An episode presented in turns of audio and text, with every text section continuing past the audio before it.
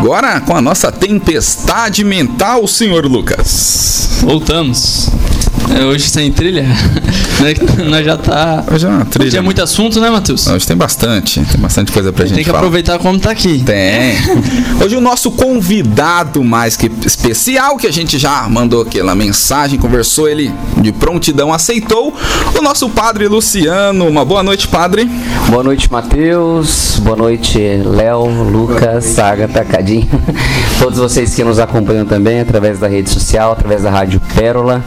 É uma alegria muito grande poder estar aqui com vocês nessa noite, ainda mais conversando sobre ela, a Virgem Maria. Vocês já falaram nesses últimos dias aí sobre a devoção à Nossa Senhora, vocês já iniciaram tudo isso. E a devoção do Santo Terço já começa aí também, né? Lá, que que tá, alguém pega aí, Lucas 1, 48. Fazendo um favor. Porque olhou para sua pobre serva, por isso desce agora, de- desde agora. Me programaram bem-aventurada todas as gerações. Tá ótimo. Todas as gerações me chamarão de bem Aventurada. de bem. Então, todas as gerações, desde o anjo até o fim do mundo, todo mundo vai proclamá-la bem-aventurada. Isso está lá é, em Lucas 1:48. Isso para entender também quando às vezes os protestantes falam que nós somos, nós inventamos essa devoção à Nossa Senhora, etc e tal. Na verdade não, é evangelho, né? E, e saiu da boca de quem? dela, né? Então, tipo, é pra dizer sim, eu vou dizer sim. Então, a partir desse sim, todo mundo tem que é, vai viver essa grande verdade que eu estou assumindo agora. Né? E lá no Catecismo da Igreja, no 971, vai pegando aí, Lucas, fazendo um favor. 971, nós vamos ver que a própria igreja, a partir do Evangelho de Jesus Cristo, vai deixar muito bem claro é, isso que nós professamos enquanto cristãos católicos. Porque às vezes tem gente que fala, ah, porque coloca Nossa Senhora no lugar de Deus, para que falar com ela, sendo que tem Deus e etc e tal. Todas as gerações me chamarão bem-aventurada. A piedade da Igreja para com a Santíssima Virgem é intrínseca ao culto cristão. A Santíssima Virgem é legitimamente honrada como um culto especial pela Igreja. Com efeito, desde remotíssimos tempos, a bem-aventurada Virgem Maria é venerada sob o título de Mãe de Deus, sob cuja proteção os fiéis se refugiam, suplicantes em todos os seus perigos e necessidades. Este culto, embora inteiramente singular, difere essencialmente do culto de adoração que se presta ao Verbo encarnado, Só um minutinho. Então, o culto à Virgem Maria se difere do culto que se presta ao Verbo encarnado, e também, e igualmente ao Pai e ao Espírito Santo. então, o culto dela é diferente. Ela não está querendo ocupar o lugar de ninguém, nem do Pai, nem do Filho e nem do Espírito Santo. Pode continuar. mas o favorece poderosamente. Esse culto encontra suas, sua expressão nas festas litúrgicas dedicadas à Mãe de Deus e na oração mariana, tal como o Santo Rosário. Resume, resumo de todo o Evangelho. Então, o Santo Rosário é o resumo de todo o Evangelho. Vocês não sei se já conversaram aqui, mas certa vez teve uma grande discussão na igreja, é, no concílio de Nicéia, quando trouxeram esse tema de Mãe de Deus, Mãe do Cristo, Mãe de Deus, Theotokos, Christotokos, né? Que Ário, ele dizia que ela era mãe de Cristo e não mãe de Deus. E aí a discussão era, uai, se Cristo é Deus, ela é, É. mãe de Deus. Então, a partir disso, todas as solenidades litúrgicas, elas giram em torno daquilo também que são celebrações marianas, né? Então, res- voltando, a devoção ao Santo Terço eh, segue-se a partir de um Evangelho de Jesus Cristo, aonde todas as gerações me chamarão de bem-aventurada, aonde nós não substituímos nem o Pai, nem o Filho, nem o Espírito Santo, porém a própria Virgem Maria nos leva e nos aproxima ainda mais deste mistério salvífico da Santíssima Trindade. A gente sempre até comentava aqui, Jesus não precisava de Nossa Senhora, Sim. mas ele fez, ele quis vir por Nossa Senhora. Ele, se ele quisesse, ele aparecia, mas ele quis vir por Nossa Senhora. É o que a gente precisar conversava. dela. E, e assim, isso para nós entendermos, porque a dificuldade humana qual que era? Entender a ação de Deus na história, né? Então, Deus ele quis se utilizar de tudo isso para que nós compreendêssemos que a vida que nós vivemos aqui neste mundo é uma vida que ela pode ser divinizada também, que do mesmo modo, e Maria torna-se a referência da igreja também depois, né? Porque do mesmo modo como no seu ventre ela gera o Cristo, é, o útero da igreja, como eu sempre digo, é a pia batismal, onde são gerados os novos cristãos. Então, Maria é tudo aquilo que nós pretendemos ser enquanto cristãos, discípulos, missionários, né, e geradores de outros cristãos, porque já que a igreja somos nós, né? Se ela gerou a cabeça, ela também tem que gerar o corpo, senão seria uma aberração. Exatamente. Né? E isso é, tem o início lá no anjo e se completa lá na cruz, né? Quando eis aí o teu filho, eis aí a tua mãe. Então, na humanidade de João, nós estamos todos representados, né? E se planifica esse, todo esse mistério salvífico.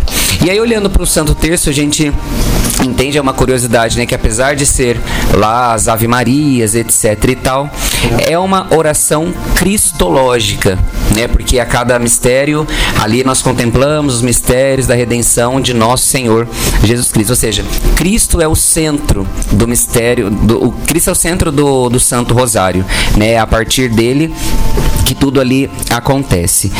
É, antes de eu falar a origem e o porquê, eu vou só continuar aqui aquilo que eu tinha pesquisado. O rosário é a oração contemplativa, bem de acordo com a figura de Maria, que guardava e meditava no seu coração. Ai, por que essa oração tão repetitiva? Ai, por que esse monte de Ave Maria? Porque de fato ela era assim, meditativa, né? Então, a cada mistério, a cada. É, cada contemplação que nós vamos fazendo, nós vamos refletindo através das Ave Marias aquilo que é a vida de Jesus, né, juntamente com ela, é claro, porque ela não está isolada de tudo isso, né? E ele ajuda a igreja a viver uma de suas características, que é a escuta de seu mestre e Senhor. Pela contemplação a que ele conduz, favorece a assimilação do jeito de ser Cristo, dos sentimentos e também dos ensinamentos. Então, se nós todos os dias obedecermos, né, ali a o fato de rezarmos catolicamente o Santo Terço, nós vamos durante toda a semana vivendo e contemplando a história da salvação, desde o nascimento, a vida pública até a ressurreição do Senhor. Né? É, é, um grande, é uma grande escola, a gente pode dizer assim, né? o Santo Rosário. Alguma dúvida até aqui? Não, eu só queria complementar, É. que você falou de meditação, É. e aí eu peguei aqui, ó, no Catecismo, o parágrafo 2708. A meditação mobiliza o pensamento, a imaginação, a emoção e o desejo. Essa mobilização é necessária para aprofundar as convicções da, de fé, suscitar a conversão do corpo e fortificar a vontade de seguir a Cristo. A oração cristã procura meditar de preferência os mistérios de Cristo, como na Lexus Divina, que é a leitura orante, ou no Rosário. Esse Isso o catecismo mesmo. nos fala. Tanto é que a gente olha para Nossa Senhora, além do sim que ela deu pro anjo e do Magnífica, tem alguma outra fala de Nossa Senhora na Sagrada Escritura?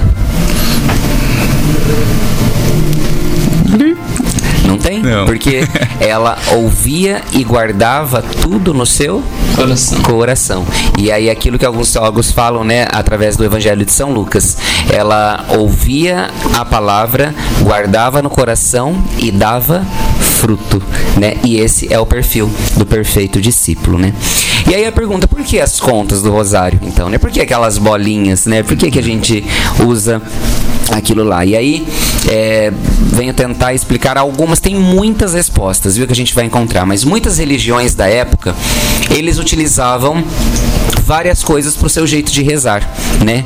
Como, por exemplo, pedacinhos de ossos, é, tem um negócio chamado madrepérola, que era encontrado no mar. Era o que tinha na época. Era o né? que tinha na época.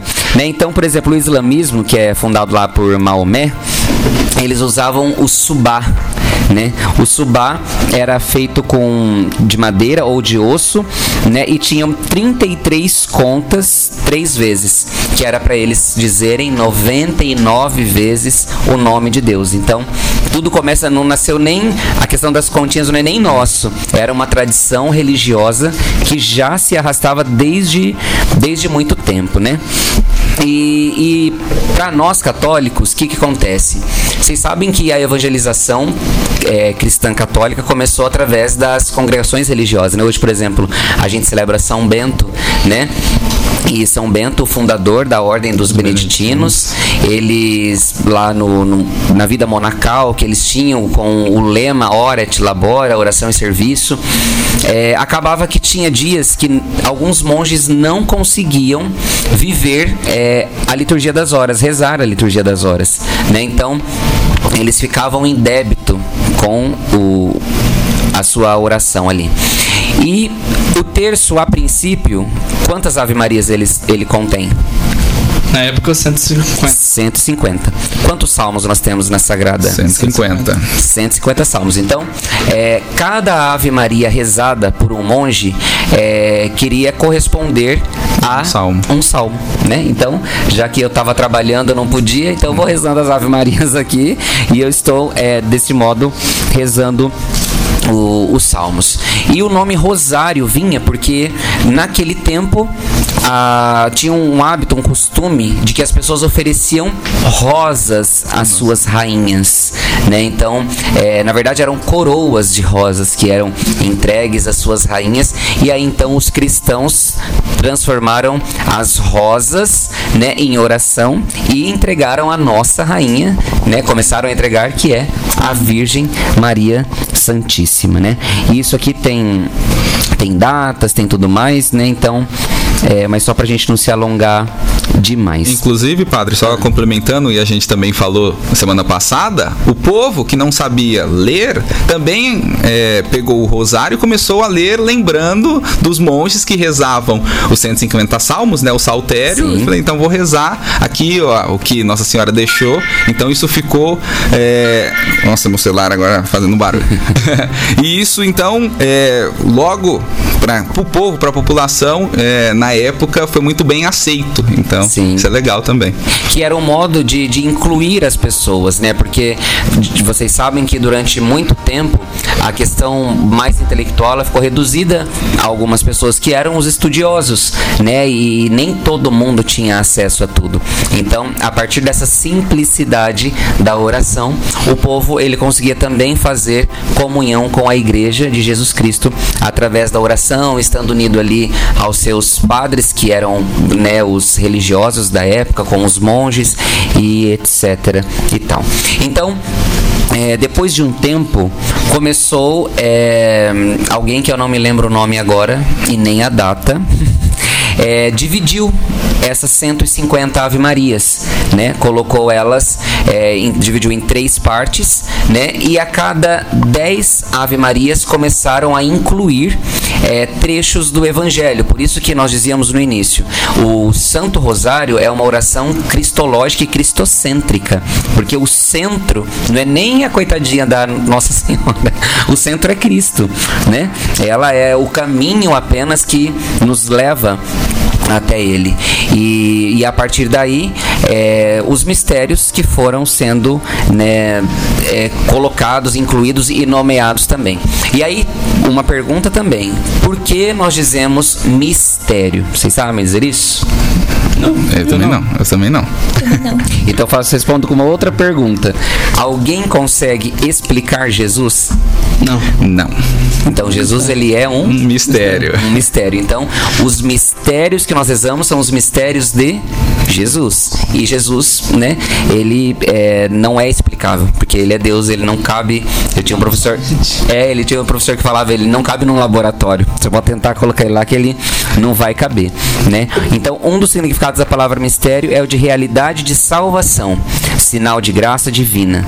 Mistérios são as palavras, os gestos e sinais de Jesus. Mistério é o evangelho no seu conjunto, porque de fato se você pega todos os evangelhos, você lê. A gente pode fazer que nem eu falei. Hoje vai ser uma mini exegese que nós vamos fazer aqui. Mas a gente não consegue apreender tudo, porque sempre vai ter alguém com uma novidade evangélica para poder trazer para nós. Por exemplo, eh, você pega a missa de Natal do ano passado, você pega a que vai ter esse ano, Gente, é o mesmo acontecimento, mas é uma novidade, porque né, é uma outra liturgia, é, é algo novo que é trazido para nós. E Cristo, ele é o grande sinal revelador da graça do Pai, né, ao mundo desse Deus que amou tanto o mundo que entregou o seu filho unigênito, como está escrito lá em João 3:16, né? E então o, o, rosário ele se organizou tendo como referência os 150 salmos.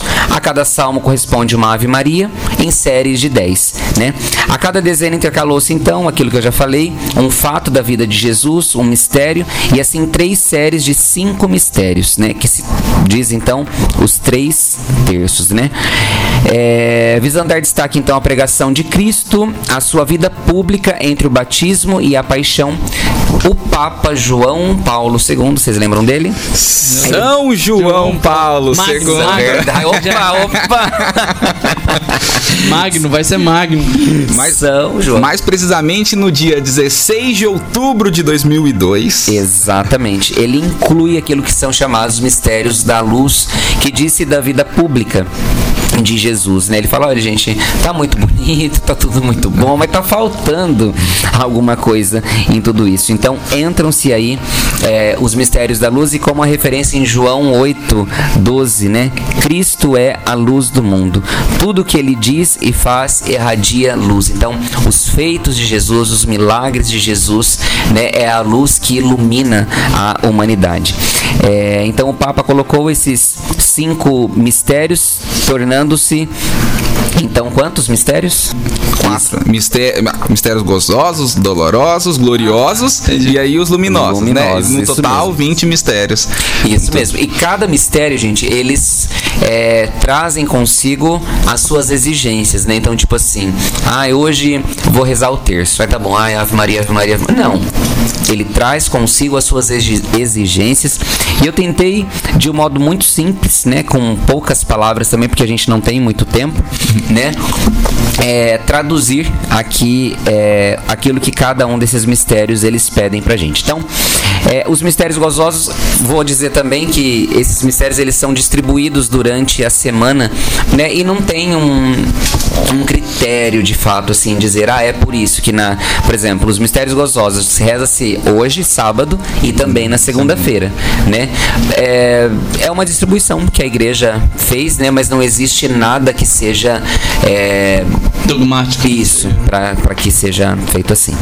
Então os mistérios gozosos, eles contemplam a vida escondida do menino Jesus, né, e propõem aceitar e promover a vida. Então, todas as vezes que nós rezamos os mistérios gozosos que Inclusive, é, Lucas é a principal referência, porque quem é que trata da, da infância de Jesus? Lucas. Lucas. É o único lugar que nós vamos encontrar algumas passagens. Alguns vestígios. Alguns vestígios né, sobre é, a, a infância de Nosso Senhor Jesus Cristo. Então, a partir da vida dele, nós contemplarmos a nossa vida e o zelo também pela vida do outro, porque a vida é um dom de Deus, né? A vida é sagrada.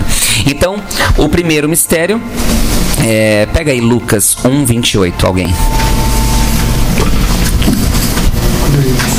Depois alguém já deixa pronto Lucas 1:41, para não demorar.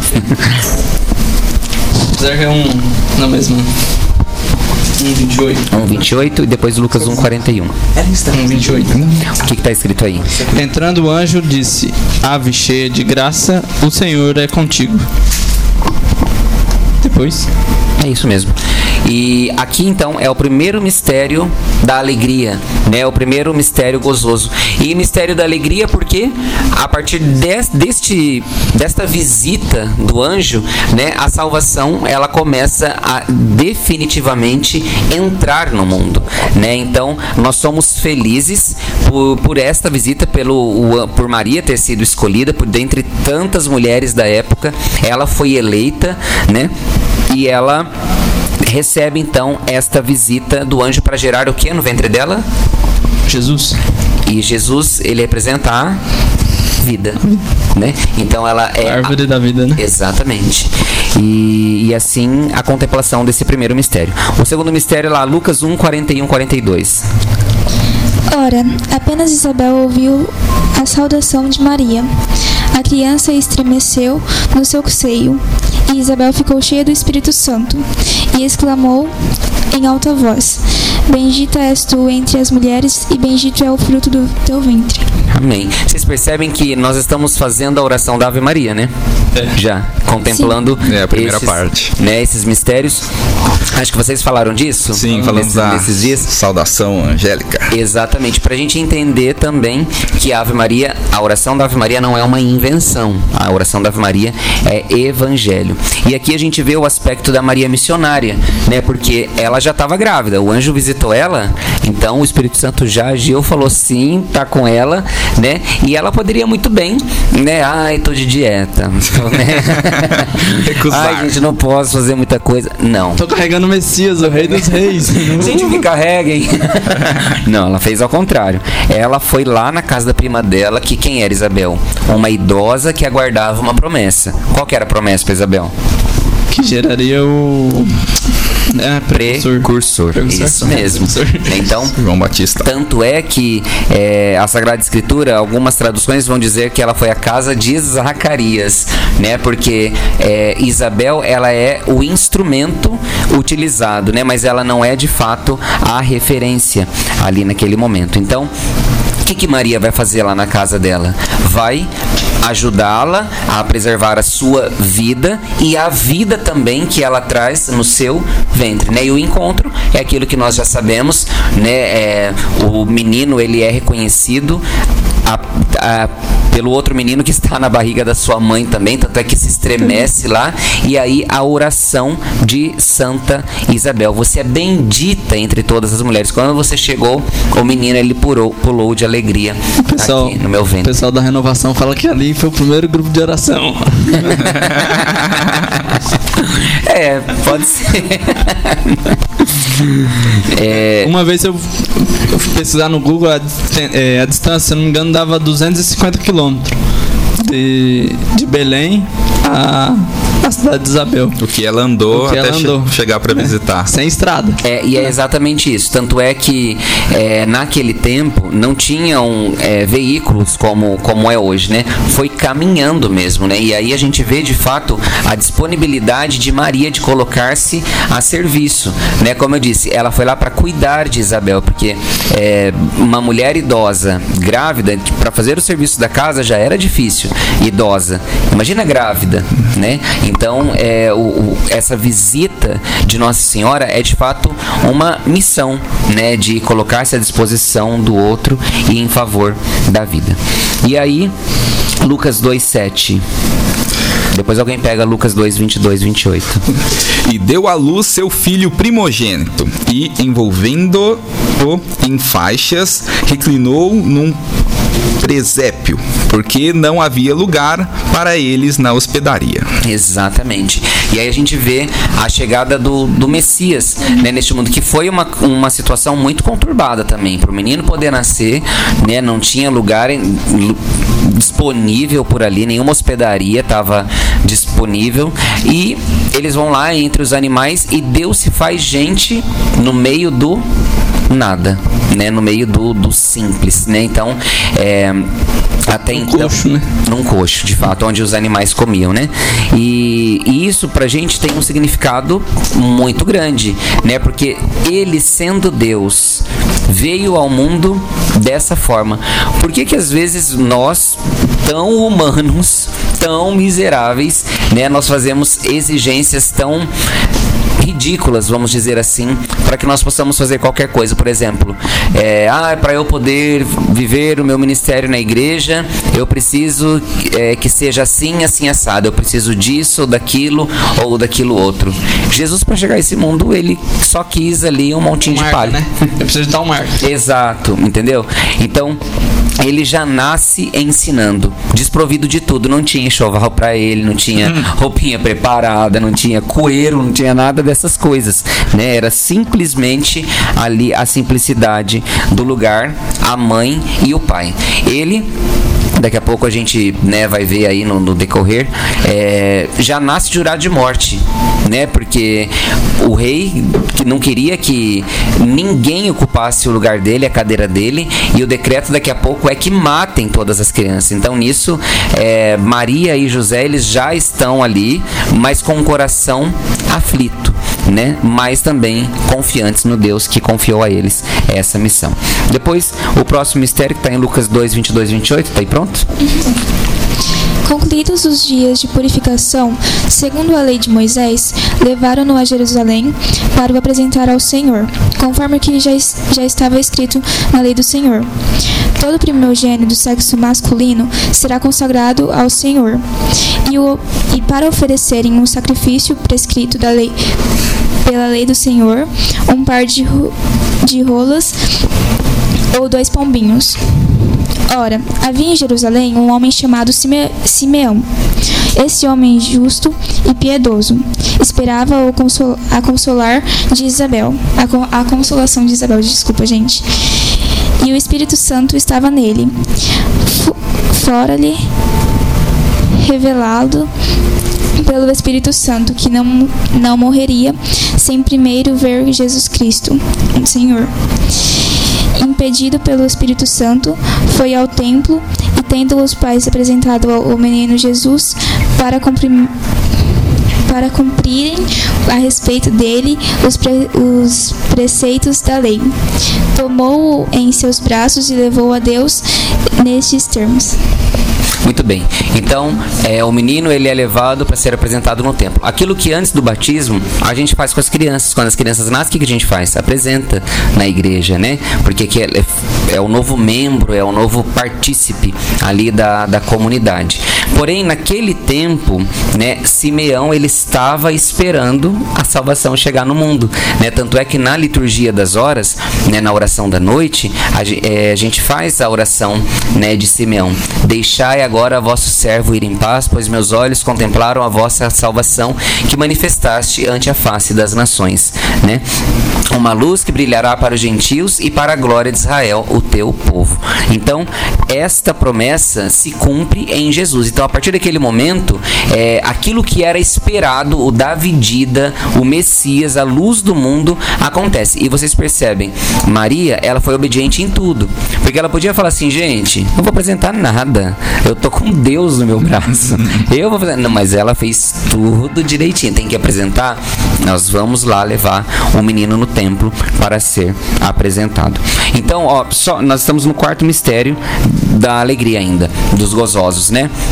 E só aqui a gente percebe que o centro das atenções é Jesus, né? Sempre Jesus. Tudo é voltado para ele. O anjo anuncia que ela vai ficar grávida de Jesus. Quando ela chega para visitar Isabel, o menino estremece por causa de quem? Por causa de Jesus que está na barriga e esse menino nasce e aí é apresentado no templo. E aí o reencontro de Jesus no templo entre os doutores da lei, que está lá em Lucas 2,46, é, vai dizer, tá separadinho já ou não? Tá aqui. Vai. Já pego aqui. Três dias depois, o acharam no templo, sentado no meio dos doutores, ouvindo-os e interrogando-os.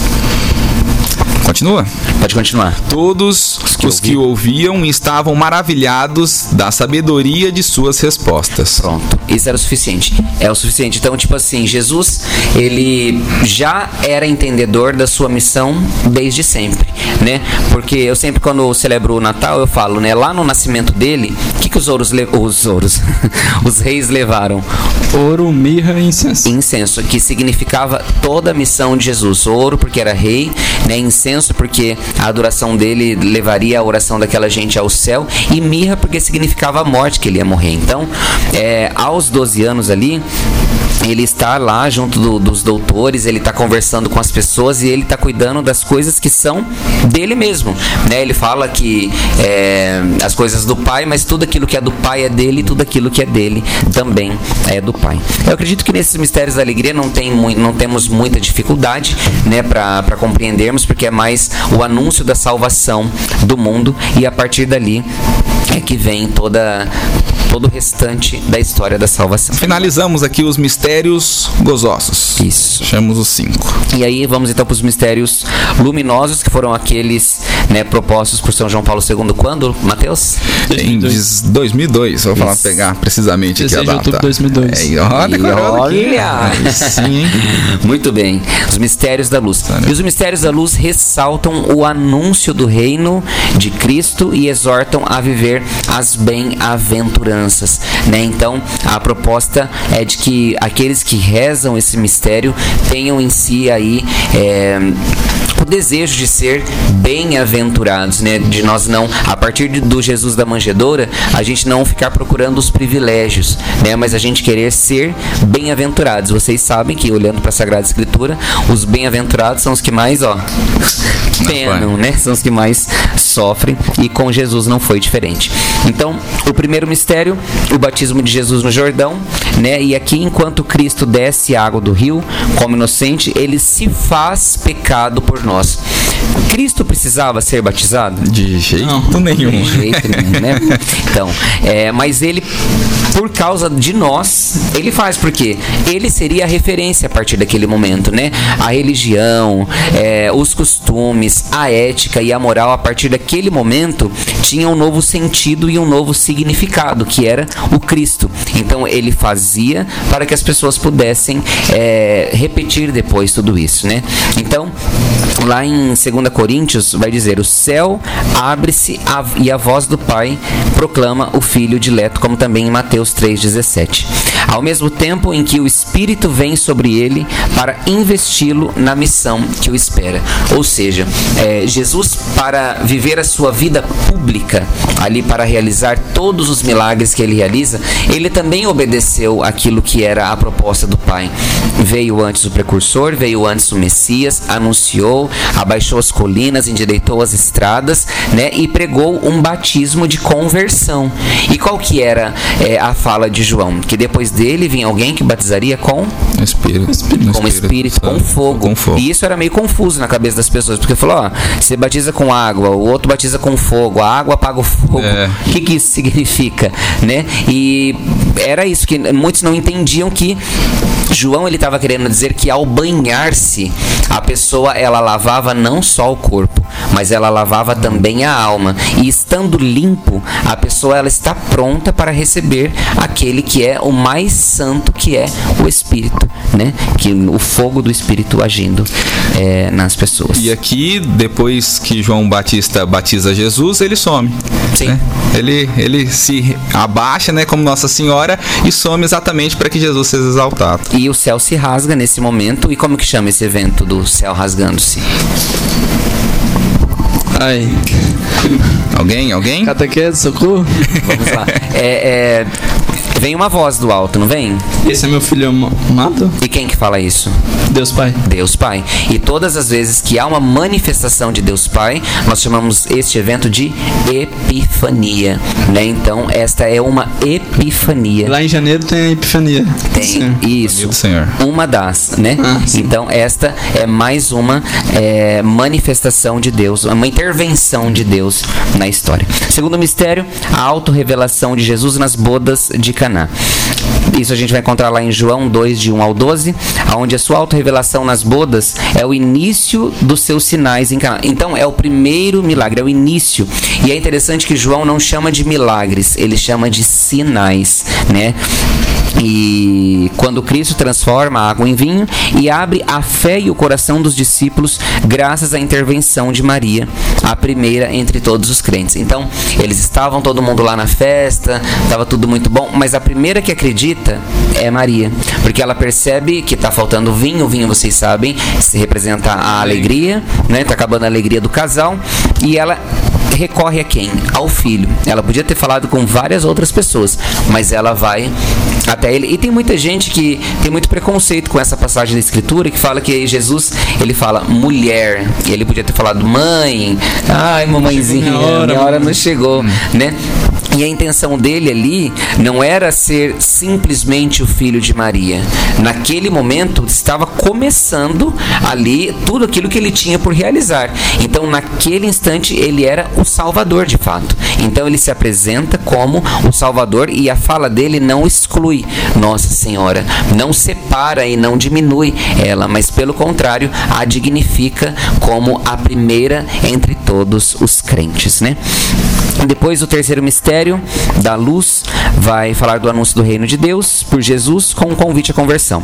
O seu anúncio do reino de Deus é a pregação com qual Jesus anuncia o advento deste reino e convida à conversão perdoando os pecados de quem a ele se dirige com humilde confiança. Gente, alguém pega aí rapidinho Marcos 2, do 3 ao 13, Marcos ou 2, né? Lucas 7, do 47 ao 48. Marcos 2 do 13, opa, do 3 ao 13. do 3 ao que? Já tem aqui o Marcos. Fala aí, Mateus. Trouxeram-lhe um paráclito, carregado por quatro homens.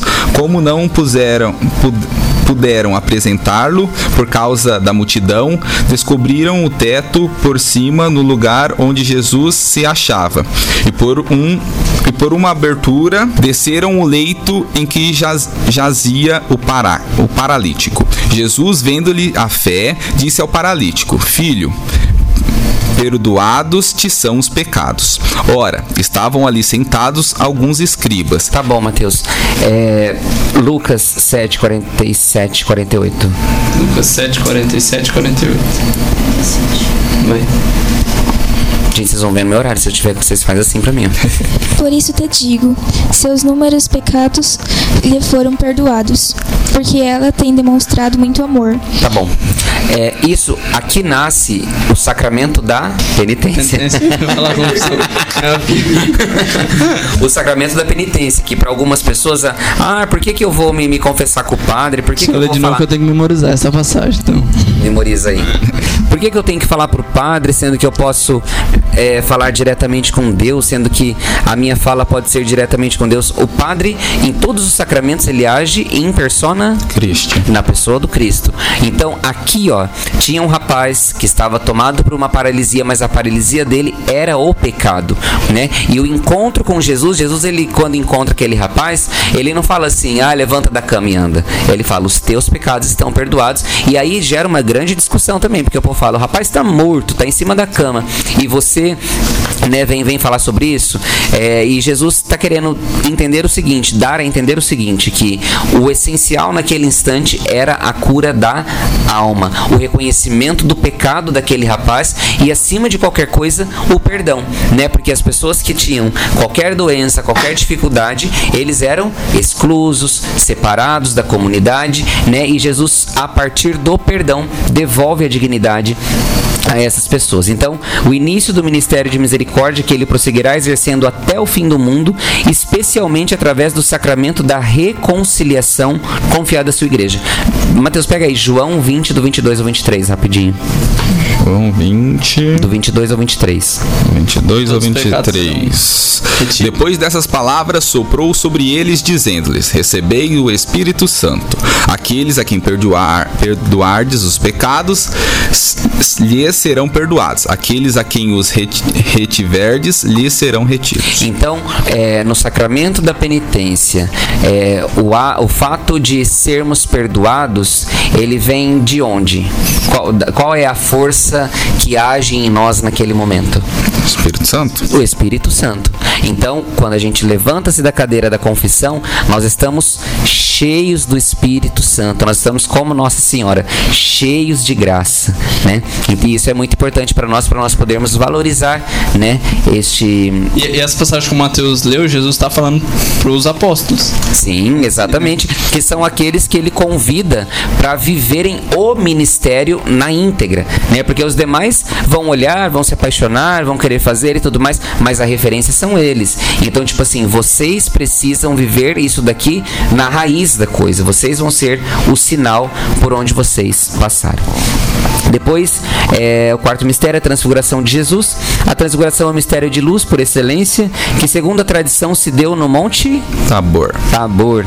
A glória da divindade reluz o rosto de Cristo, enquanto o Pai o acredita aos apóstolos extasiados para que os escutem e se disponham a viver com ele o momento doloroso da paixão, a fim de chegarem com ele à glória da ressurreição e a uma vida transfigurada pelo Espírito. Então, é, desde dali do começo, o batismo, né, a, a questão do lavar o corpo para que esteja pronto para receber o Espírito Santo. Ali a crença na pessoa de Jesus através dos seus milagres, as bodas de Caná. Depois disso, a conversão dos pecados a partir da aceitação do Espírito Santo naquele corpo que foi lavado e a alma também que foi lavada, né? Para então transfigurar-se, mudar-se de feição por completo. Para seguir Jesus, precisamos viver a experiência de transfigurar-nos, transfigurarmos cotidianamente. Todos os dias é o momento de nós transfigurarmos e a gente chega ao alimento de tudo isso, à fortaleza de tudo isso, à plenitude de tudo isso, que é a instituição da Eucaristia. Da Eucaristia, a expressão sacramental do mistério pascal, né? A instituição da Eucaristia na qual Cristo se faz, ele mesmo se faz alimento com o seu corpo o seu sangue, sob os sinais do pão e do vinho, testemunhando até o extremo o seu amor pela humanidade, por cuja salvação se oferecerá em sacrifício. Então, é, tudo isso, é, toda essa caminhada desses mistérios da luz, a, a, questão da vida pública, os sinais de Jesus, o batismo, etc., nos leva para o mistério salvífico da salvação. O mistério salvífico já é da salvação, padre. O mistério salvífico da humanidade, que é vida, morte e ressurreição de nosso Senhor Jesus Cristo, que se plenifica ali na Santíssima Eucaristia. Então finalizamos os mistérios da luz ou mistérios luminosos que rezamos às quintas-feiras. Exatamente. Mistérios dolorosos que a gente reza quando, Mateus? Terças e sextas-feiras. E os mistérios dolorosos, eles apresentam Cristo crucificado, os mistérios da dor, né? E eles exigem que nos inclinemos como sirineus sobre o ser humano que sofre, né? Então, a partir da dor do Cristo, nós contemplamos a dor dos, do próximo, a dor dos nossos irmãos. Tanto é que tem uma frasezinha clichê que a gente vê muito no Facebook, é quando a dor do outro não te incomoda, o doente é, é assim mesmo. Você. Quando a dor do outro não nos incomoda, os doentes somos nós mesmos, né? E é isso que os mistérios da dor, eles vêm dizer para nós. Então, o primeiro mistério é a agonia de Jesus lá no Horto das Oliveiras, né? Quando Jesus, lá no Monte das Oliveiras, de joelhos, começou a orar: Pai, se quiseres, afasta de mim este cálice. Tem gente que fala que essa é uma frase covarde de Jesus, né? Mas não é. É uma frase de confiança. Jesus mais uma vez está querendo dizer aqui que seja feita a tua vontade, né? Contudo, não seja feita a minha, mas a tua. Entretanto, em agonia, Jesus orava com mais insistência. Seu suor tornou-se como gotas de sangue que caíam ao chão. Isso a gente vai encontrar lá em Lucas 22, do 39 ao 45, onde é, a gente vê Jesus que está ali tomado por, por esta agonia interna, né? Está prestes a, a entregar-se. Ele sabia tudo o que ia acontecer, né? Ele sabia o que as pessoas iam fazer com ele, o que iam falar, etc e tal. É, mas mais uma vez ele confia, ele recorre ao Pai, a sua missão. Podia ser autossuficiente e dizer, ó, oh, vocês vêm aqui logo e não sei o que, tá, tá, mas ele não, ele recorre ao Pai, a quem ele pede proteção. É, por, é, até daqui a pouco a gente vai compreender aqui no, quando a gente chegar na ressurreição do Senhor, entendendo que Jesus ele não se ressuscita, Jesus ele é ressuscitado. E quem ressuscita Jesus é o Espírito Santo, né? Ele é ressuscitado pela força do Espírito.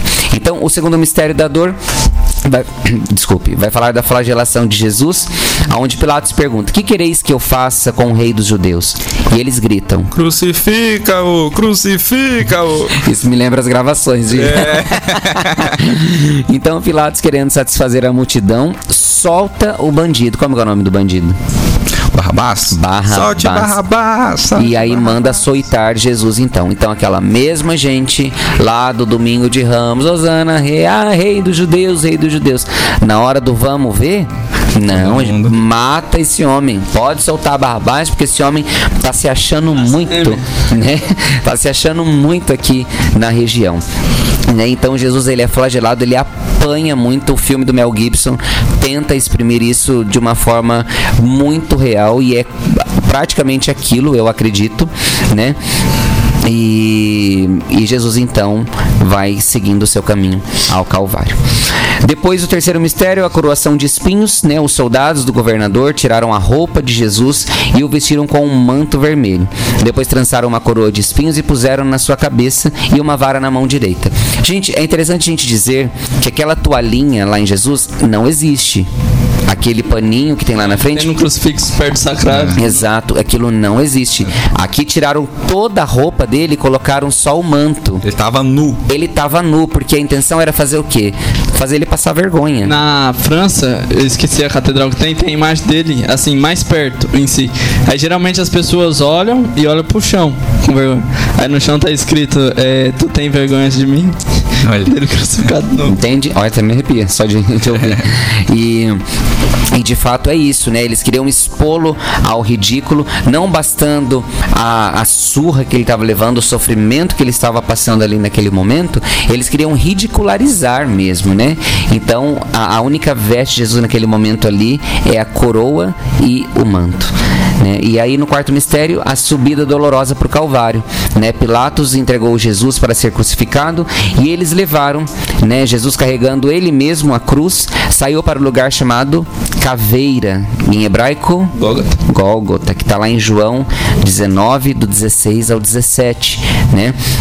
E durante esse caminho, vocês sabem tudo aquilo que acontece com Jesus, ele cai, né? é, tem a- a- as mulheres piedosas que choram A via sacra, né? a via sacra toda, isso mesmo, a via dolorosa, né, que é a via da dor de Jesus. É, depois do quinto mistério, nós contemplamos a morte de Jesus quando eles chegam lá no lugar chamado Calvário. Ali eles crucificam, né? E os malfeitores, mais ou menos por volta do meio-dia, é, Jesus dá um forte grito e diz: Pai, em tuas mãos eu entrego o meu espírito. E aí, dizendo isso, ele expira e a referência bíblica é Lucas 22, 23, do 33 ao 46. Esse mistério eu se sentia incomodado em rezar ele, em contemplar ele, né? Porque contemplar a morte de Cristo. Só que aí, acho que na imitação de Cristo de São Tomás de Kempis, Kempis. ele fala que a morte só vale a pena se for pra ressurreição. Exatamente. E, e outra coisa, na morte do Cristo está é, embalada a nossa salvação. Então, contemplar a morte dele, é claro que nos dá na alma. Eu, na Sexta-feira Santa, eu sempre fico muito choroso né, e cabisbaixo, porque é muito triste de fato, mas é, o que nos move é a esperança, né, a esperança da ressurreição, que é isso que você acabou de dizer. Alguma dúvida sobre os mistérios dolorosos? Eu tô correndo, gente, que eu tô com medo de não dar tempo. É, estamos apertados. Vamos agora para os mistérios gloriosos. Que a gente reza As quartas e domingos. e os mistérios gloriosos, eles contemplam Cristo ressuscitado, o que significa compromisso na renovação de todas as coisas. Então, a ressurreição de Jesus vai além daquele fato da, da cruz e etc., do sepulcro vazio. Quer gerar em nós atitudes novas todos os dias. Então, é, ressuscitar para um, ser um padre novo, para ser um cristão novo, para ser um jovem novo, etc. E tal. Então, o primeiro mistério, a ressurreição de nosso Senhor Jesus Cristo. O anjo fala às mulheres: Vós não precisais ter medo. Sei que procurais Jesus, que foi crucificado. Ele não está aqui, ele ressuscitou, como havia dito. Vinde ver o lugar que ele estava. Mateus 28, do 5 ao 7. Né? Então, ao voltar lá no outro dia para buscar o corpo, aqui, gente, há uma fraqueza de fé desse povo, porque Jesus não falou que ia ressuscitar. Então, que corpo que eles estavam indo lá buscar? Não é verdade? Se ele já tinha dito, então, e aí o anjo aparece de fato para ser essa luz, mas ainda assim gera preocupação neles, né? Porque quando o que que acontece com as mulheres? Elas saem correndo, ó, o corpo não tá lá, eu só vi os panos, apareceu um anjo, falou que ele ressuscitou, mas ó, eu não sei de nada, o que tá lá é isso daí, né? E a gente às vezes também a gente desse modo, né? Meio que desacreditando do poder de ressurreição do Senhor. Segundo mistério, a ascensão admirável de Jesus Cristo ao céu. Depois de falar com os discípulos, o Senhor Jesus foi levado ao céu e sentou-se à direita de Deus. Marcos 16, 19. A promessa dele o tempo inteiro foi essa. Tanto é que na, nos discursos de despedida, que, que ele fala? Olha, quando eu partir para o Pai, eu vou deixar para vocês um advogado. Olha, quando eu não estiver mais aqui, vocês vão agir dessa, dessa, dessa maneira. E por um instante ainda gerou uma baguncinha. Quando ele sobe, né? Nossa Meu senhora. Deus, bateu desespero. E agora? ele não tá mais aqui, É. né? Cadê o WhatsApp dele, né? Então eles ficam desesperados ali, mas aquilo que ele tinha prometido, de fato, ele cumpre. Então ele vai para o lugar que é próprio dele. É, a promessa, né, a vinda do Espírito Santo, o terceiro mistério. Quando chegou o dia de Pentecostes, os discípulos estavam todos reunidos no mesmo lugar e todos ficaram repressos do Espírito Santo começaram a falar em outras línguas, conforme o Espírito lhes concedia expressar-se. Atos 2, do 1 ao 4. Então aqui, né, algumas pessoas falam o aniversário da Igreja Católica, porque a descida do Espírito Santo, a vida que é dada à Igreja e mais uma vez o cumprimento da promessa, porque ele falou: Eu vou, mas eu mando para vocês o advogado, né? Então, aquilo que ele tinha prometido se cumpre. Maria estava presente, porque do jeitinho que ele falou que era para esperar, ela ficou preparando a comida lá no cenáculo, com certeza no andar de baixo, fazendo a comida ali, os discípulos no andar de cima, né? E, e ele envia o Espírito Santo e naquele momento eles começam a se entender. Vocês lembram que lá no, no evento de Emaús, né, tem um que não acredita, né, Tomé, não é verdade? Ah, eu preciso colocar o dedo. Então há uma divergência de pensamento. Neste evento aqui, da descida do Espírito Santo, eles estão na mesma sintonia. Então um fala, o outro entende, um diz, o outro compreende, né, e a graça age no meio dos discípulos. Quarto mistério, a assunção de Nossa Senhora ao céu. Apareceu no céu um grande sinal, uma mulher vestida de sol, tendo a lua debaixo dos pés e sobre a cabeça uma coroa de 12 estrelas. Apocalipse 12, 1. Né? Tem muita gente que tem medo do livro do Apocalipse, É. né? mas se entendesse que Apocalipse significa Eu gosto do Scott Hahn que ele fala que o apocalipse acontece toda missa. Toda missa acontece apocalipse. Exatamente. Porque qual que é a tradução de Apocalipse? Revela. Revelação. Revelação. Revelação. Né? Então, tipo, é, na Santa Missa, quem que revela-se? Jesus. Jesus, o próprio Deus se manifesta ali, né? Então, é, o livro do Apocalipse é o livro da revelação de tudo aquilo que a gente já viveu, né? A, pres- a presença do Cordeiro, etc e tal. E aqui a imagem de Nossa Senhora que também traz a representação da igreja, né? Se vocês pegam as igrejas mais antigas, as igrejas elas têm 12 portas representando as 12 estrelas, a cabeça da Virgem Maria, Os 12 apóstolos. os as 12 tribos. apóstolos, isso que eram 12 portas e 12 colunas. As colunas representavam os 12 apóstolos, né? Então, aqui a, a, a subida de Nossa Senhora também, de corpo e de alma, é a única que sobe direto. Nenhum outro ser humano, né? Mas tem esse, esse privilégio. Acho que é bom falar assunto porque por causa de Jesus Cristo. Jesus Cristo é, a- ascendeu ao céu por si próprio, né? Porque Sim. ele é Deus. Maria foi assunta ao céu por causa do Cristo. Por causa, exatamente. Por causa da cooperação, né? Isso. E o quinto mistério é a coroação de Nossa Senhora ao céu. Tu és glória de Jerusalém, a alegria de Israel, a honra do nosso povo. O Senhor te fortaleceu e por isso serás eternamente bendita. Que daí é a conclusão daquilo que nós vivemos na oração do Rosário. Que eu dizia que o Rosário, naquele tempo. Por que, que chama Rosário mesmo? É coroa de rosa. coroa de rosas. Então, a cada oração, a cada recitação, nós vamos coroando Nossa Senhora com a nossa própria boca, como se fosse uma rosa que a gente vai colocando ali na Vivendo os cabeça. mistérios do seu filho. Vivendo os mistérios do filho dela.